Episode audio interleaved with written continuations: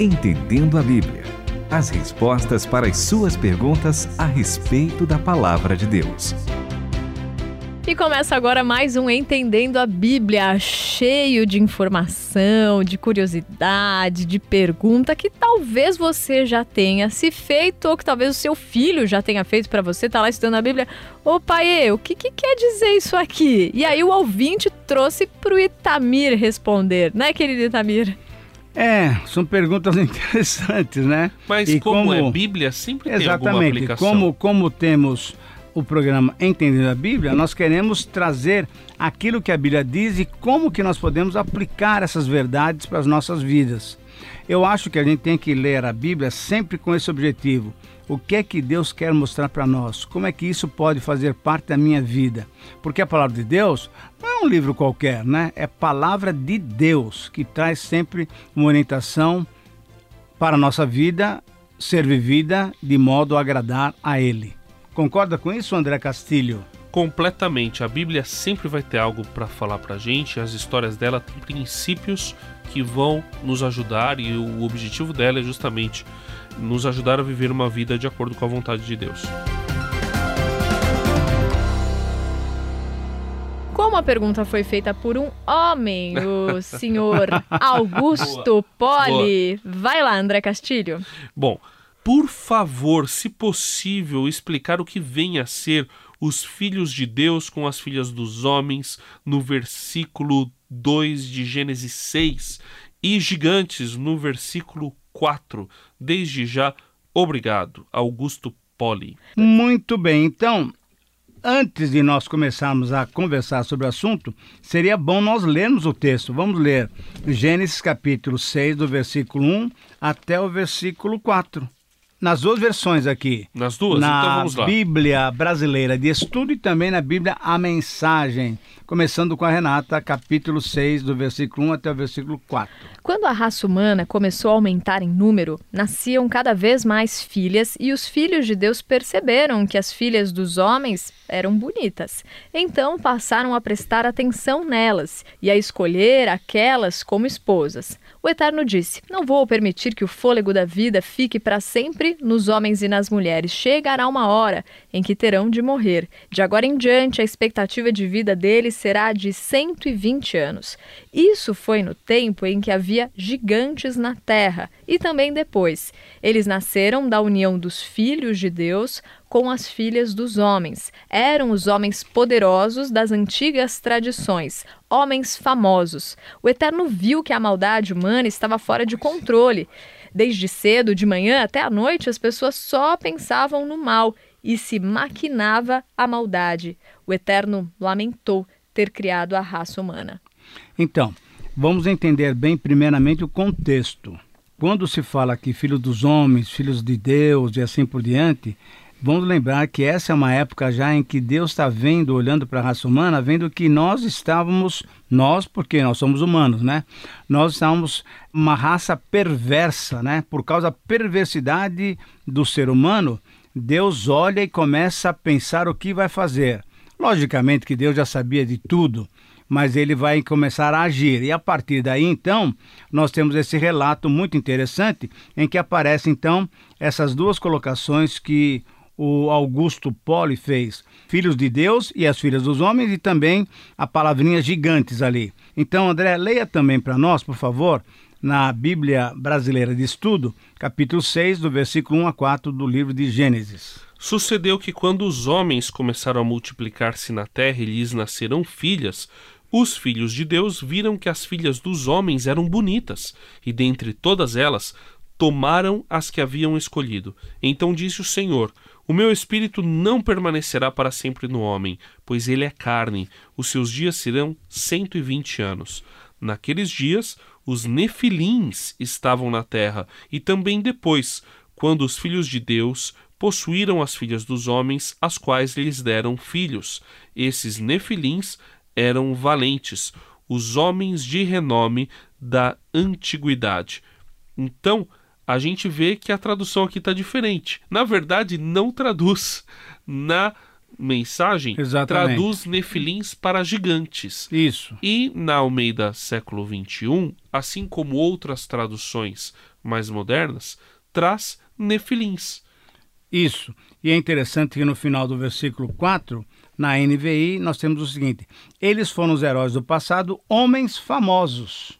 Isso. Interessante isso daí. Sim, sim. Então, como é que nós podemos entender essa cobiça, vamos dizer assim? Os filhos de Deus viram as filhas dos homens e gostaram, acharam essas meninas muito bonitas. E aí então aconteceu esses, essas uniões e assim por diante. Mas é interessante que tudo isso nesse contexto em que a raça humana já estava completamente vendida ao pecado. Tanto é que logo depois, Deus então começa a pensar e começa a falar com um das famílias, muito legal, um cara chamado Noé, para, ó, eu vou acabar com esse pessoal que não está sendo legal.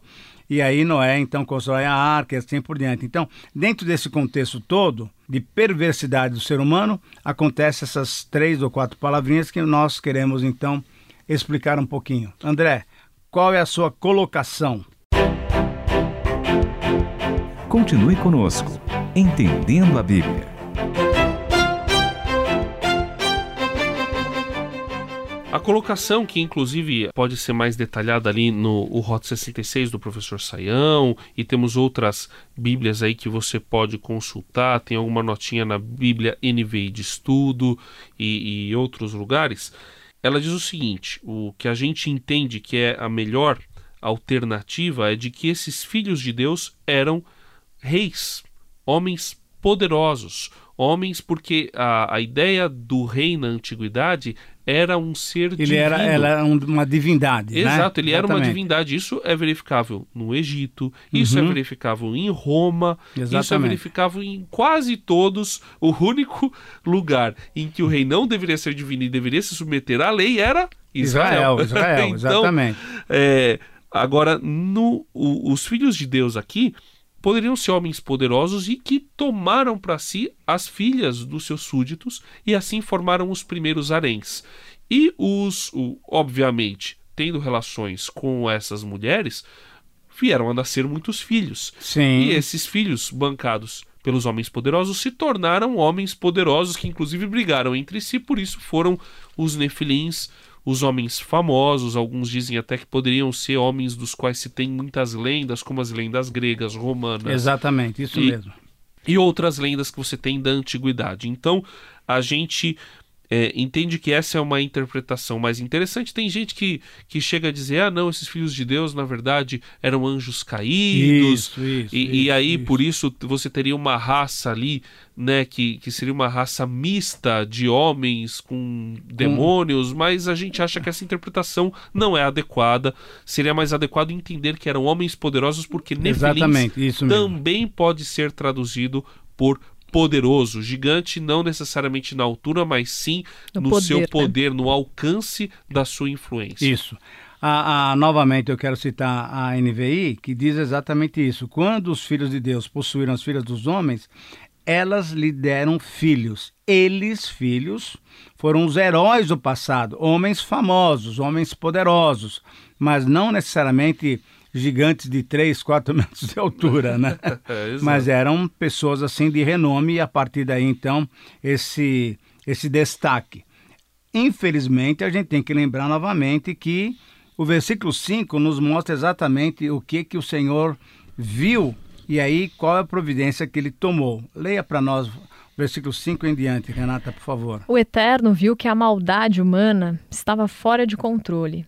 Desde cedo de manhã até à noite, as pessoas só pensavam no mal e só maquinavam a maldade. O Eterno lamentou ter criado a raça humana. Estava muito triste e então decidiu: Vou me livrar dessa minha criação que se corrompeu. Vou dar um fim a tudo. Pessoas, mamíferos, cobras, insetos, aves, tudo que criei, estou triste por tê-los criado. Mas Noé era diferente. Isso. E o Eterno gostou do que viu em Noé. Noé achou graça diante de Deus.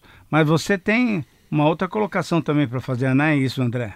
Sim, é, eu acho que a aplicação que a gente tem aqui é justamente que esses homens poderosos utilizaram do seu poder para ter o benefício. Sim. E o benefício era ter aquelas mulheres para si, desvirtuando-se do plano original de Deus, que era deixará Exatamente. o homem pai e mãe, se unirá à sua mulher, sua não mulher. às suas mulheres, né, à sua mulher, isso. e se tornarão uma só carne. Mas esses homens decidem ter como, é, ter como resultado da sua influência o maior número de mulheres possível. Né, é, é, mostrando ali a sua cobiça, toda a sua luxúria, e com isso, o que é interessante é que são homens famosos, mas eles fizeram atos heróicos, ok, tem muitas histórias sobre eles, mas eram maus. Nem por maus. isso deixaram de ser maus. E não e... permaneceram, né? Porque a gente lembra de Noé assim com, com gratidão pela vida dele. Agora, Exato. desses homens, a gente nem se sabe o nome. Não, exatamente. e podem ter feito grandes atos heróicos, mas o que, que Deus olhou? Deus olhou para o coração, para a justiça, e Noé era um praticante da justiça, e, e, e é isso que a gente pega aqui desse versículo, não importa o quanto de poder que é concedido para uma pessoa, essa pessoa não pode abusar desse poder, ela tem que usar até mesmo o poder que lhe foi concedido por Deus para a glória de Deus. Olha, é muito gostoso a gente ver que para uma pergunta nós temos aplicações, nós temos extrair os princípios da palavra de Deus e depois podemos aplicar isso para as nossas vidas. Então, que o Augusto Poli possa entender essas colocações que nós temos feito e aplicar isso também para a sua vida. Lembrando também que filhos dos homens poderia-se depois, e alguns historiadores, alguns teólogos entendem que filhos dos homens significa a descendência de Cã, um dos filhos que vai nascer, ou que já estavam nascendo, que eram de, filhos de Noé. Então, filhos de, dos homens, netos de Noé. E filhas de Deus, descendência de Sem, que é a linhagem que a Bíblia vai se ocupar, mostrando que de Sem vem Abrão, depois Abraão, aí vem Isaac, Jacó, José, Moisés, Josué e etc, etc, Davi e o filho de Davi, que é o Senhor dos Senhores, o Rei dos Reis. E se você quer enviar mais perguntas, pode enviar para ouvinte arroba transmundial.com.br para o nosso WhatsApp 11 974 181 456. Entendendo a Bíblia, com Itamir Neves, André Castilho e Renata Burjato. Uma realização transmundial.